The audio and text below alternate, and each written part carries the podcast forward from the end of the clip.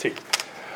Buenas tardes, mil gracias por estar aquí. Eh, eh, yo tengo que agradecer muy encarecidamente a, Proa, a eh, Adriana Rosenberg, a la curadora de la exposición Cecilia Rabosi, a, Cintia, a, Cecilia por, por la ayuda que me han proporcionado tanto el proceso de la exhibición del proyecto El día que me quieras eh, de Leandro Katz, eh, como, como en la ocasión de tener eh, la fortuna de poder hablar ante ustedes. lo, que, lo que voy a hacer, voy a tener un privilegio que siempre tengo ganas de tener, pero casi nunca se me, se me da, es, es, de, de, de hecho poder partir del texto que preparé para, para la publicación de esta, de esta, de esta exposición que eh, acaba literalmente el día de ayer de salir de la imprenta en México, todavía no se distribuye el, catálogo. De hecho, se va a distribuir primero, primero la versión del, del Museo de Universidad de Arte Contemporáneo de MOAC en México en un número muy pequeño durante la Feria de Arte va y posteriormente va a haber una publicación en proa que va a incluir este texto.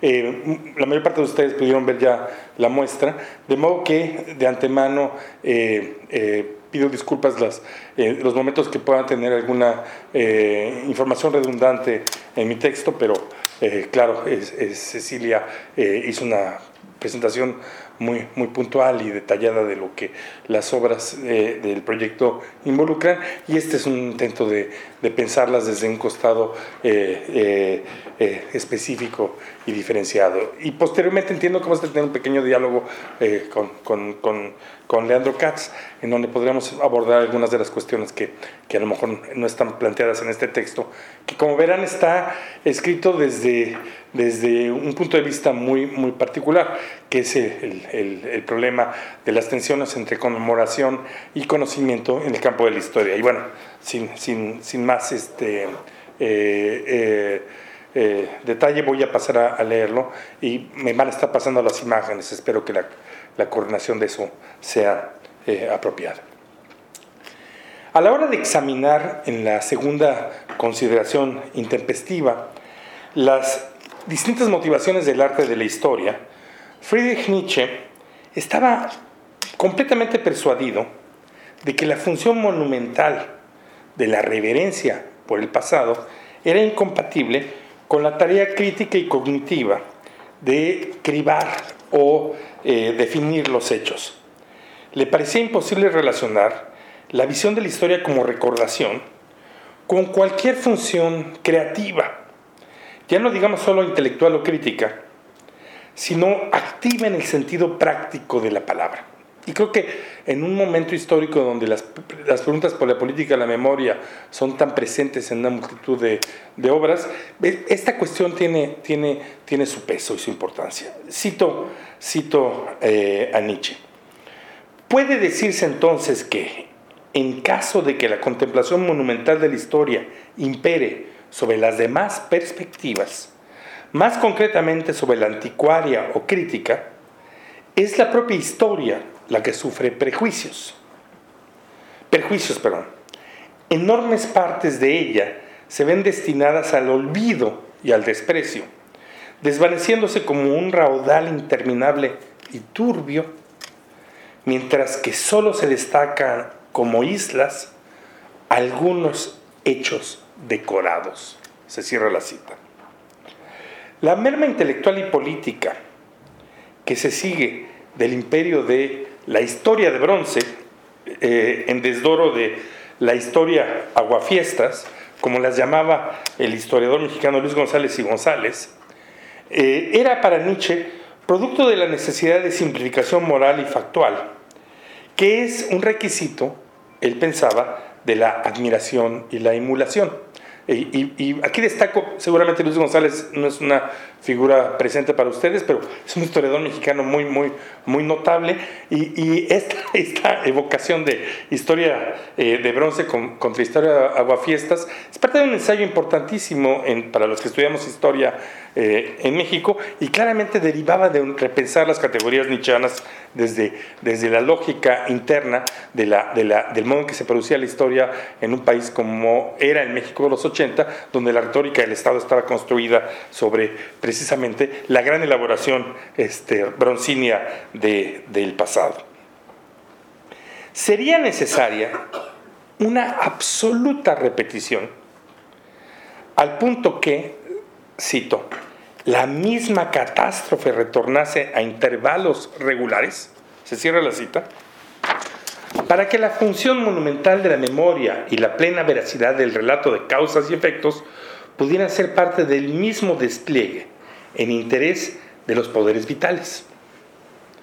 Un hecho que implicaría un trastocamiento total de nuestras categorías, que solo sería compatible con un tiempo hipotético en que, como bellamente argumentaba Nietzsche, cito, los astrónomos vuelvan a tornarse en astrólogos de nuevo. Y aquí voy a citar en extenso eh, este párrafo que es, eh, me parece extremadamente emocionante de, digamos, el horizonte eh, utópico, mesiánico, catastrófico, en donde finalmente estas intenciones de la historiografía pudieran juntarse. Decía, escribe Nietzsche. Hasta entonces, la historia monumental no podrá adquirir nunca esa veracidad plena. Mientras tanto, siempre unificará, generalizará y equivaldrá lo desigual. Siempre atenuará la heterogeneidad de los motivos inmóviles para presentar, a costa de la causa, como ejemplar a ser imitado, su efectus monumental. Se cierra la cita. Y aquí, bueno, ven, es una imagen que, me encanta, eh, Nietzsche con su amigo Paul Rey eh, y con, con este eh, eh Andrés Salomé. Es una imagen que siempre que la veo me acuerdo del dictum nietzscheano de cuando veas, vayas con las mujeres no olvides el látigo, pero como ven, Nietzsche nunca explicó para qué quería el látigo en esa, en esa, en esa lógica. Pero bueno, es uno de esos detalles de heterogeneidad que en una elaboración eh, monumental también se perderían y se, correrían como agua turbia entre las manos. Hay algo en todos esos, juegos de imágenes que me, gustaría que ustedes retuvieran en, esa, en, esa, eh, en esta especie de alusión. Esta antítesis entre recordación e investigación, monumento y documento, imagen e historia, plantea muy nítidamente el campo que, sin haber tenido propiamente un programa, definió el trabajo de, Leandro Katz en buena parte de los años 1980 y 1990, cuando emprendió dos de sus series más significativas, el proyecto Catherwood y el proyecto El Día que Me Quieras. Sin que jamás hubiera sido un programa, pues es una de esas empresas que emergen de modo orgánico de la textura de los impulsos y las circunstancias. La investigación que Leandro Katz eh, se enfrascó en, la, investigación de Leandro Kass se enfrascó en coordinar recordación e investigación, erudición y contemplación, como pares intercambiables de un arte de la historia que debía emerger de un reclamo interior de las imágenes. la, la, crítica a esas dicotomías que Nietzsche había diagnosticado, en la intención del filósofo por rescatar la espontaneidad y necesidad de lo vivo frente a la cultura historicista de la educación alemana de su tiempo, aparece un siglo más tarde en, en el artista, debido al imperio que las imágenes mecánicamente producidas eh, tienen en la negociación de la civilización moderna con la historia y el pasado. Para Leandro Katz, el impulso de abordar la doble función documental e idolátrica del grabado y la fotografía se derivaba de atisbar que esos medios, más aún que las citas o relatos, se habían convertido en abreviadores decisivos de nuestra contemplación de la historia. Creo que es, es importante el, hecho de que eh, el registro del trabajo de, Katz eh, asume que las imágenes son, yo lo, afirmaría en términos más generales, operadores de nuestra relación con el pasado mucho más eficaces hoy en día que lo que fueron en, el siglo XIX eh, o, o XVIII, que los relatos mismos, que hay una, relación por la cual el trabajo sobre la imagen, la imagen y el pasado es, crítica en, esa, en esa eh, eh, interacción tan potente que tiene el imaginario con nuestra exposición sobre el pasado. En fin, esos términos aparecen nítidos en la serie que Leandro Katz dedicó a la indagatoria memoriosa de las imágenes que registran la derrota de Ernesto Che Guevara en Bolivia en 1967 el episodio de referencia de la intentona guerrillera en América Latina y, sin duda, la muerte de un revolucionario cuyas imágenes han dejado una cauda más significativa. En 1987, mientras examinaba la famosa fotografía del cadáver de Ernesto Che Guevara expuesto en la lavandería del Hospital Nuestro Señor de Malta, en Valle Grande, Bolivia, en el 10 de octubre de 1967, Leandro Katz se sintió intrigado por una especie de grieta en el imaginario. Desapercibidos para quienes habían contemplado esa imagen como el testamento postrero del más famoso de los guerrilleros latinoamericanos, el artista detectó la evidencia de que el cuerpo del Che no fue el único que había sido expuesto a la curiosidad de periodistas, militares y vecinos. Cito. Allí sobre el piso había algo tierno y vulnerable. Lo podía ver entre la chaqueta de un fotógrafo y la bota de un soldado, justo en el suelo. Se trataba del reverso de un brazo y el brazo de quién. Cierro la cita. La emergencia de ese fragmento hacía estallar la escenificación. Operaba literalmente como un inconsciente de la imagen la huella de una historia que la rotundidad de la fotografía del cadáver del comandante Guevara había escamoteado, señalando una zona de opacidad en un evento definido por el paso de un individuo al imaginario de la memoria histórica. Esa inquietud originaria llevó a Katz a enfrascarse en una investigación afuera del marco. Y subrayo esta, esta, esta, esta, esta condición.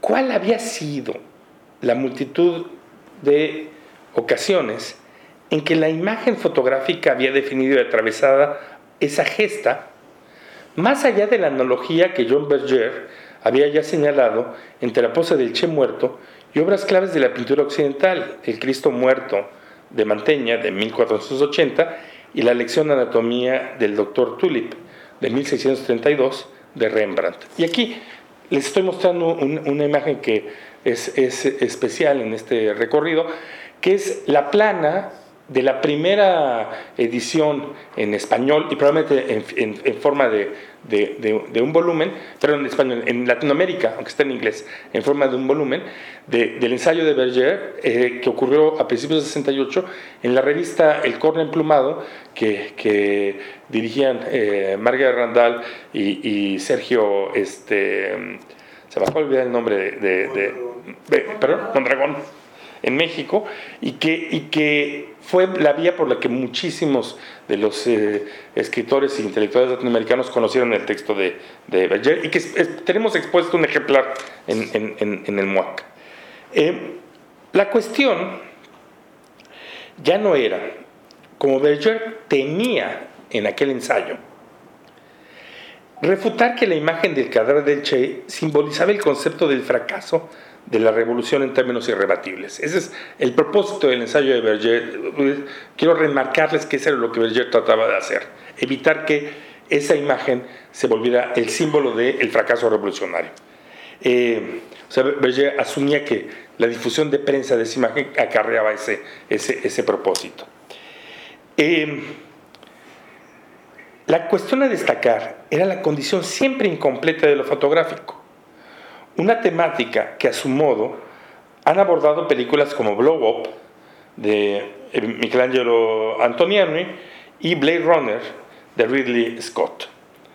Al insistir en el carácter fragmentario de la imagen fotográfica, a la vez definida por lo que enmarca, lo mismo que por lo que omite al enmarcar. Y ustedes recordarán eh, si hubieran otras películas, cómo esa temática es dominante de, modos muy, muy, diferenciados. Por un lado, en el, en, el, en el, problema que tiene el fotógrafo de, de Antonioni, de ver y no ver de no ser capaz de ampliar suficientemente la imagen para encontrar aquello que no vio al tomar la fotografía, la evidencia de un, de un crimen. Y en el caso totalmente contrario en, Ridley Scott, el, cómo Descartes, con un aparato específico, logra penetrar una fotografía que ha abandonado unos replicantes en un eh, cajón en el hotel y mirar a través de dos espejos la escena que está ocurriendo en el baño, que eventualmente le permite atrapar a otra de las replicantes este, en, eh, que se dedicaba a hacer eh, un, show eh, sexual con una serpiente.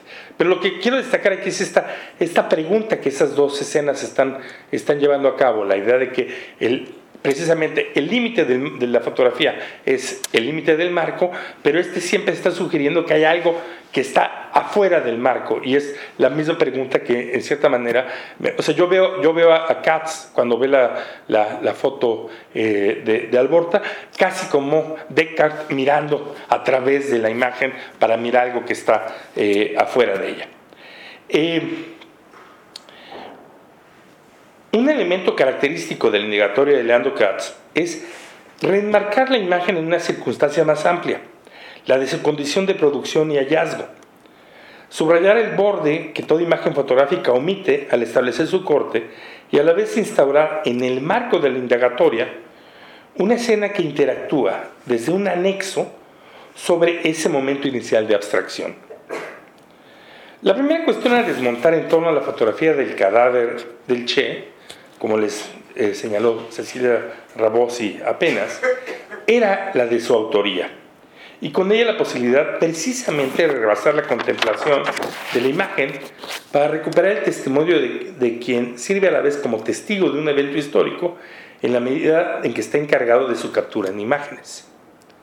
Hasta el momento de la indagatoria de Leandro Katz en los años 1980, la foto era referida al editor de la agencia UPI Reuters que la había puesto en circulación. Una atribución que ella misma refiere a la abstracción que la información periodística sufre como resultado de su procesamiento por las estructuras transnacionales de información. El misterio era, como dice eh, Katz, fácilmente disipable. Bastaron unas cuantas llamadas a diarios en Bolivia para establecer que el autor de la fotografía era, cito, un modesto paseño llamado Freddy Alborta.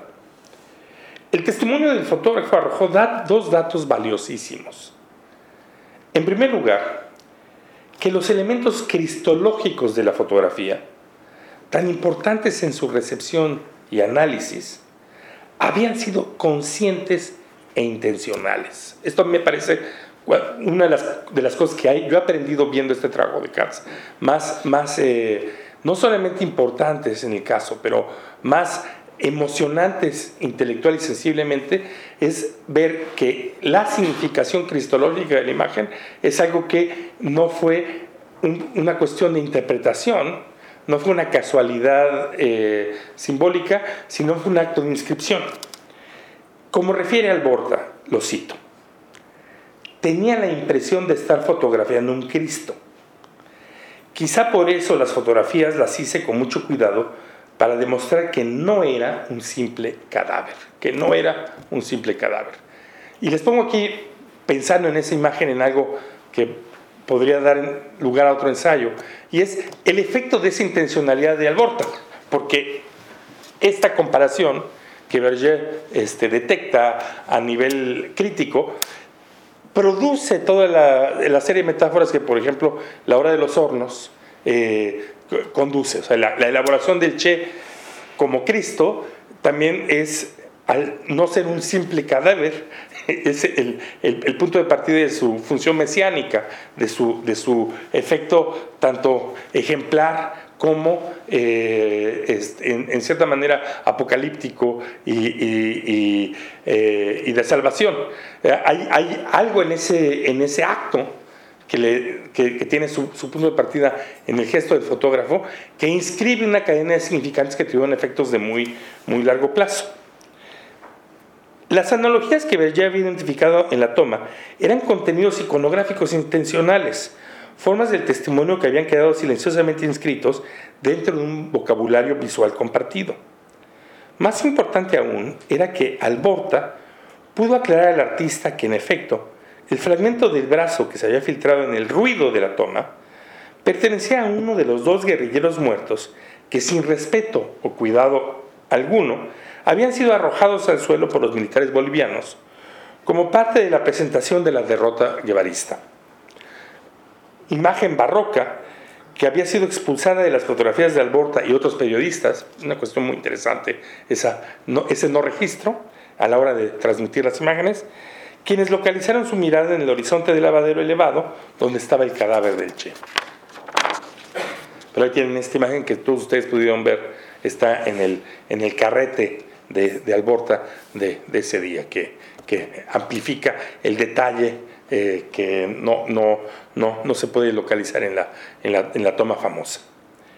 El testimonio de Alborta, junto con el conjunto de las imágenes y sus hojas de contactos, ofrecen esa sesión, esa sesión fotográfica como un sitio de transacciones entre los vivos y los muertos, una escenificación para la cámara de la muerte del Che y su fracaso guerrillero que convierte la producción de esas imágenes en un momento clave del relato, tanto como las operaciones guerrilleras y contrainsurgentes mismas.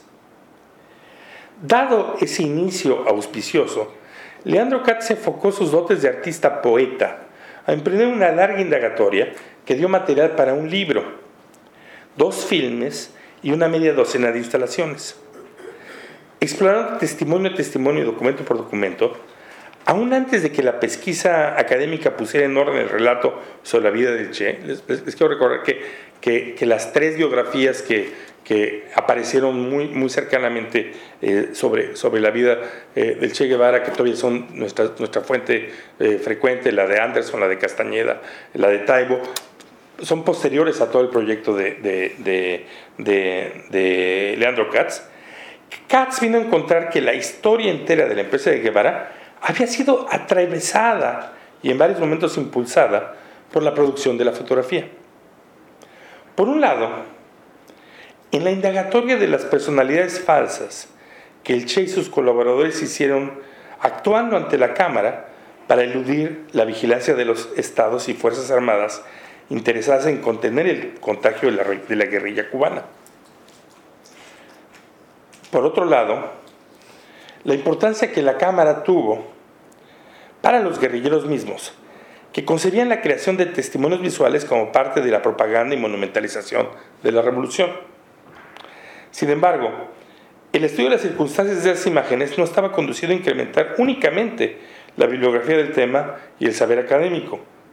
Su destino fue volver a montar las imágenes de forma que ahora incluyeran física e intelectualmente atisbos y conceptos derivadas de un contexto enriquecido, trayendo el marco de su producción a un nuevo enmarcamiento de las imágenes. Ese es el campo de tensiones y tensores que el artista elaboró con el artefacto de sus instalaciones. Productor de imágenes visuales y escritas, Leandro Katz destinó los resultados de su investigación a producir en una variedad de exhibiciones en los años 1990 eh, que se presentaron una a una, nueve instalaciones monumentales, no solo en términos de su dimensión, sino en su contenido de memoria y contemplación. Esas instalaciones se excavan y dan cuerpo al modo en que determinadas imágenes perforan la historia de los guerrilleros. Cada obra era la oportunidad de poner en relieve el rol de lo fotográfico en la vida de los actores de los acontecimientos de la guerrilla en Bolivia, al paralelo al rol que las imágenes y fotografías tuvieron en su derrota y muerte. El tema del trabajo de Leandro Katz marca un horizonte temporal, el modo en que la fotografía de mediados del siglo XX infiltraba el conjunto de la experiencia social. Es algo que hoy nos resulta muy claro por la manera en que los medios electrónicos infiltran toda la vida.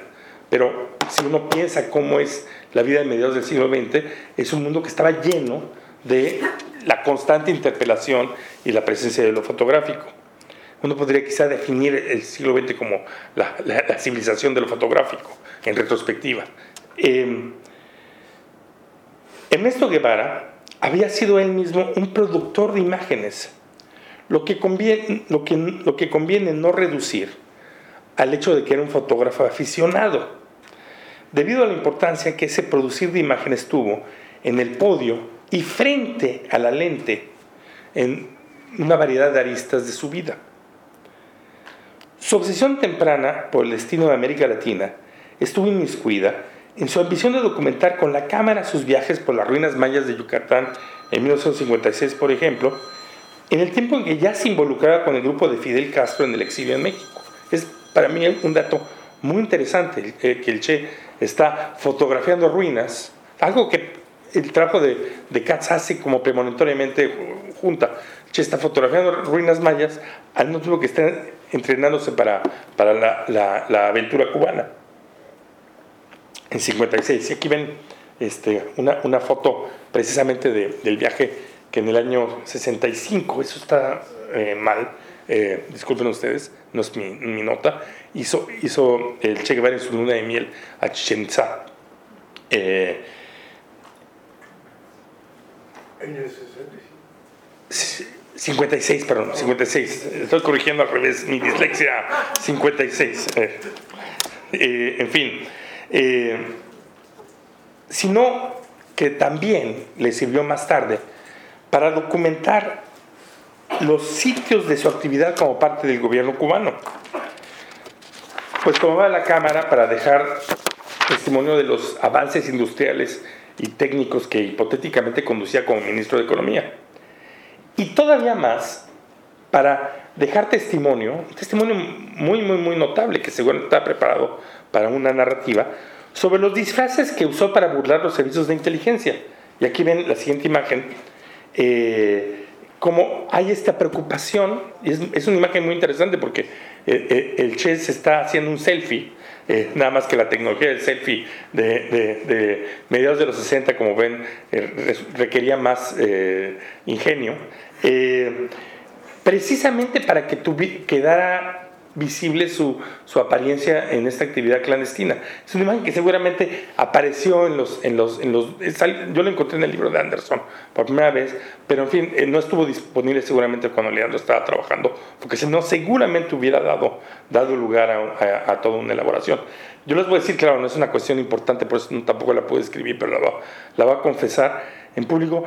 Hay otra imagen muy parecida de un hombre circunspecto que está tomándose una fotografía con un espejo.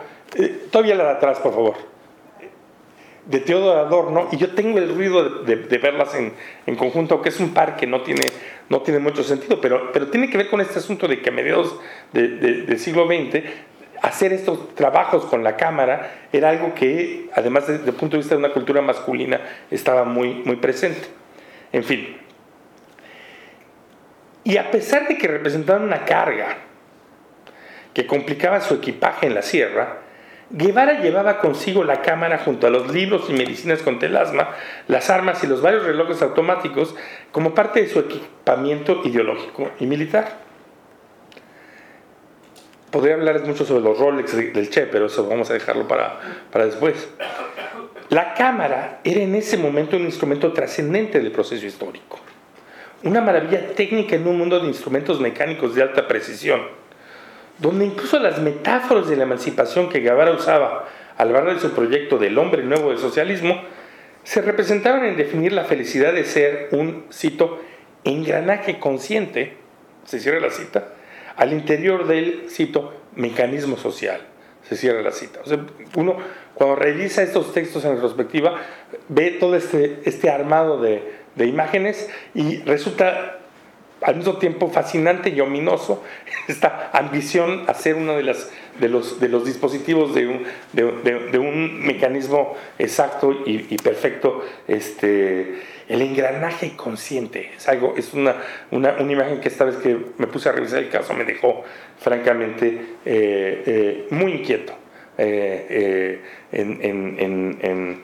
en, en relación a cuál fue el proyecto emancipatorio del siglo XX, el conseguir ser un engranaje consciente. En fin, esa lente guerrillera es el tema de las instalaciones que Katz dedicó a la guerrillera argentina-alemana, Aide Tamara Bunke eh, Vida, quien quedó inmortalizada fotografiando a su fotógrafo en una imagen que Katz examina en la instalación La Mirada Itania, Máscaras y Trofeos, 2007. La oscilación entre clandestinidad y propaganda que el movimiento guerrillero implicaba involucraba la producción de imágenes fotográficas como un capítulo que Leandro Katz abre un examen que característicamente, es una historia microscópico de detalles y acontecimientos que la elaboración de íconos sujeta en la historia a nuestra confrontación. De hecho, bueno, ahí ven tanto la fuente como la, imagen de, eh, de, de, la mirada. Esas, las instalaciones de Katz pueden plantearse como un híbrido y desarrollo ulterior de la coincidencia del ícono y el altar con una variedad de formas gráficas de información. La cronología, el diagrama, la cuadrícula o grilla, como dicen ustedes, el film mental y el despliegue de evidencia en el muro de detective o investigador forense. Estilísticamente, varias de esas obras tienen una genealogía vanguardista. Derivan por una serie de mediaciones del espacio de información gráfica y fotográfica total que caracteriza las exhibiciones de la Bauhaus y de Lisinski a fines de los años 20 en Europa, como por ejemplo la exhibición Presa, que Lisinski mostró como pabellón soviético en Colonia en 1928. Creo que es la siguiente. Sí, eh, creo que le resulta, inmediato como, como esta necesidad de tener la fotografía como un campo más como una pantalla inmaterial sujeta a un aparato y una serie de tensores. Eso es la, intención constructivista de plantear la imagen como un objeto inmaterial atravesando el espacio, eh, que, resulta más como, como el interior de una ingeniería en lugar de un, eh, eh, de un, de un plano pictórico, está muy en el fondo de las decisiones que habrá que preguntarle por qué, yo no lo he hecho, hizo Katz de cómo plantear estas imágenes. Son claramente, lo pienso hasta con pena porque lo había apuntado, eh, indicaciones que están hablando del dinamismo, la provisionalidad y de cierta manera el carácter circunstancial de la imagen fotográfica, de su, de su, de su valencia, eh, no estrictamente desechable, pero sí transitoria. Y nuevamente producida industrial y mecánicamente, a diferencia de la, de la, de la textura de la, de, la, de la, pintura. O sea, lo que quiero decir es que hay algo en, en donde mostrar fotografías como Lisinski o como Katz no traiciona la propia eh, condición químico-física de la fotografía del siglo XX en quererla convertir en una especie de, eh, de, de objeto premoderno enmarcado. En fin. Haciendo estructuras intermedias entre la ingeniería y el diseño, con base de fotografías y textos que desafían la gravedad y los límites geométricos de la arquitectura, escenifica las relaciones entre imágenes e historia como un tenso equilibrio eminentemente provisional y cambiante. Son fotografías que se han desprendido de su alojo naturalizado en el papel y el documento para transformarse en pantallas y anuncios espectaculares, eslóganes y arquitecturas virtuales, puntuadas por una frecuente oscilación entre el rojo y el negro. Cuando Leandro Katz, bueno, es el, rojo de la sangre y el negro del bromuro de plata, este, fijado eh, apropiadamente del, óxido de la, de la, plata, que, que por supuesto las decisiones eh, químicas que tomó el siglo XX sobre las posibilidades de la fotografía fue tratar de asimilarla a los colores del impreso. Esto se me acaba de ocurrir ahorita. Este, no me responsabilizo porque no hice la investigación para plantearlo así, pero es, es, evidente que eh, hubo una domesticación del color de la fotografía, que el hecho de que no hayamos tenido una norma fotográfica, por ejemplo, en azul, que hubiera sido perfectamente este, posible, eh, implicó una domesticación del medio. Pero en fin, volver, estoy diciendo algo un poquito, estoy sintiendo también inspirado, que el blanco y negro no es el color natural de la fotografía, es el logro histórico de 100 años de sujetar al medio a una eh, eh, coloración basada en la, en la norma también de que la tinta fuera negra, una, una norma china pero que hubiera podido desafiarse si se hubiera seguido la, lógica del tipo de tintas que se usaban en la Edad Media. En fin, habrá que escribir eso en algún lado. Este, eh, Cuando Leandro Katz se enfoca en las tomas particularmente monstruosas de la acumulación de los cuerpos de los combatientes caídos, por ejemplo en la columna de Joaquín, el, registro de esos artefactos adopta una brutalidad barroca. Enfatiza el modo en que esos cuerpos fueron retratados, como observa Mariano Mestman, al mismo tiempo como trofeos de guerra y como iconos de sacrificio. Presentación de la fotografía como un arma de doble filo, eh, dice Mestman, que pruebe el éxito de la contrainsurgencia y prepara la guerrilla futura al dejar testimonio de la violencia y la humillación de la represión. Ay, perdón, ahí se saltó. Esta era la siguiente, hay que esperar nada más uno. Un elemento clave en el desafío historiográfico de estas obras eh, y para el silencio que es esencial a su función conmemorativa contemplativa es insistir sobre el modo en que la fotografía rebasa el sentido de fabricación de las obras de arte tradicionales.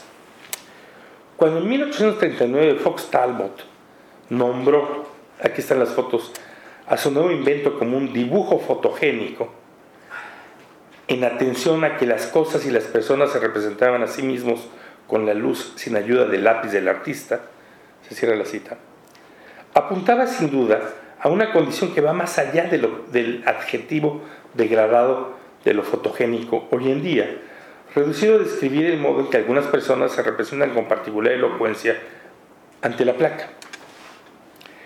El Che, y ahí me parece que es interesante ver lo que fotogénico estaba significando para Fox Talbot, que además los, trabajos de Fox Talbot tempranos son como una especie de elogio a la magia de la imagen autogenerada y los términos de lo que fotogénico significa que, bueno, ustedes saben que hoy la, definición visual de cualquier cosa se la encuentra en internet con un trabajo que toma aproximadamente 7 segundos. Eh, el Che fue, además eh, de un médico devenido en guerrillero, un emisor y productor de imágenes. Su autoría no estribaba solo en obturar la cámara, tanto como suscitar una iconografía. Su cuerpo y su rostro se prestaron a ser técnicamente fotogénicos. Si el Cid combatía después de muerto, ciertamente uno de los elementos legionarios del Che es el efecto de sus imágenes póstumas.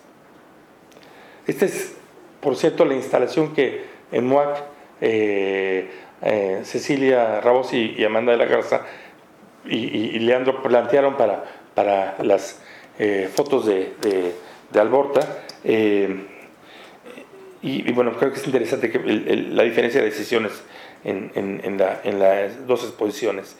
el trabajo de Katz rinde tributo a esta condición de la historia del siglo XX, donde los personajes, además de su hacer y decir, han de aparecer como imágenes vivientes listas a ser capturadas por la cámara, incluso cuando la palabra y los actos se han extinguido con la muerte. En forma paralela en el tiempo, Leandro Katz conducía otra inmersión en la historicidad de las imágenes americanas en su amplio ensayo fotográfico titulado El Proyecto Catherwood, 1985, 2001. Si bien Katz tenía los antiguos mayas, el enigma de su escritura y su profunda relación con el tiempo y la contemplación de los ciclos de la naturaleza y los cielos en el centro de su poesía, arte y su enseñanza en la Escuela de Artes Visuales de Nueva York por décadas, el impulso del proyecto Catherwood es interferir la función monumental de los grabados de los artistas viajeros del siglo XIX. Katz revisitó las ruinas de las ciudades mayas clásicas buscando replantear el encuadre de los grabados que Frederick Catherwood produjo para acompañar los libros clásicos de exploraciones de John Lloyd Stephens, Incidents of Travel in Central America, Chiapas and Yucatán, 1841, y, bueno, E, Incidents of Travel in Yucatán, 1843, libros e imágenes que marcaron el giro de la representación fantasiosa y orientalista del pasado precolombino a la elaboración de imágenes arqueológicamente fieles ya dentro del horizonte de precisión y espectacularidad que definirá la estética de la fotografía de las ruinas en, el momento eh, del siglo XIX y XX. Ese apego, por supuesto, provenía del modo en que el grabador Catherwood, famosamente, se sirvió de la cámara lúcida para ejecutar con precisión la transcripción de las inscripciones en las estelas y dinteles antiguos. Era una imagen de grabado mediada por los métodos de estandarización de la fotografía eh, moderna. El corazón del proyecto Catherwood es el establecimiento de una comparación. Katz acudió al lugar que Catherwood y Stevens visitaron a mediados del siglo XIX para replantear el grabado por medio de la cámara y registrar a la vez la repetición y la diferencia de esos gestos. Esa reactuación del grabado es un trabajo dentro y fuera del marco. En las imágenes más notables de la serie, Leandro Katz introduce físicamente el libro abierto frente a la escena del estado actual de las ruinas, generando no solo un montaje de un antes y un después, sino la vocación de hasta qué punto las ruinas mayas han sido producidas por esas imágenes, por las imágenes mismas. Como en lugar de ser una representación entre otras, los grabados de Catherwood son una fuerza que ha producido las ruinas, tanto como las piedras o el sol. El resultado final es la vocación del modo en que nuestras imágenes son también, en cuanto a la arquitectura, el paisaje o la arqueología, formas eficientes de trazo. Pues como sugiere uno de los poemas de Katz, son un registro que involucra desde ya, lo cito, el decaimiento fotográfico de los pensamientos, códigos de escritura de un drama milenario. Como constata la huella de viernes, la instalación que conjuga una caja de luz con una fotografía del pie de un dignatario maya. En una estela casi destruida del templo de las inscripciones de Tikal, y la huella de una pisada en una caja de arena, una parte importante del trabajo del artista es la constante mirada al modo en que el presente y el pasado se aluden y se repelen, para estar anudados en forma sorprendente, en términos de la imagen como una violación constitutiva de una distancia aparentemente insalvable. el, efecto de que las imágenes tienen este efecto alucinatorio de, hacernos lo distante y lo pasado presencial. Es, una, situación claramente alucinógena que, que, damos por asumida en una naturalidad cada vez más este, extravagante. Nos parece totalmente eh, normal tener el mundo encerrado detrás de un cristal a, la, a, la, distancia de la mano. Como en el Robinson Crusoe de Defoe, la huella del indígena trae consigo un profundo desarreglo. Este es el sentido de esta pieza, La huella de viernes. Ocupa nuestro propio espacio de un modo perturbador, al punto que Crusoe llega a atribuir el prodigio a, cito, la sutileza del demonio. Se cierra la cita. Por supuesto, la correlación entre todas esas imágenes americanas está gobernado por el violento montaje de las formas de dominación eh, de economías simbólicas y procesos sociales que habita la modernidad del continente americano en un proceso que también genera un rico desarrollo de posibilidades poéticas, un campo magnético por el que el trabajo de Katz transita. Ciertamente la noción de escritura e imagen en estas obras es equivalente a la localización de ejes de fuerza históricos perforaciones que permiten rebasar el terreno de las apariencias de una, etapa para registrar el complejo engaste que produce la historia postcolonial. El resultado son imágenes huracán, centellantes torbellinos de contradicciones, que su film Paradox en 2001 examina y aprovecha. Al retratar el modo en que el altar maya conocido como el dragón de Quiriguá en Guatemala, es la, siguiente, perdón, quedó a la vez atrapado y protegido por la plantación bananera de la United Fruit Company, como si fuera una especie de joya engastada en una fábrica eh, agroindustrial.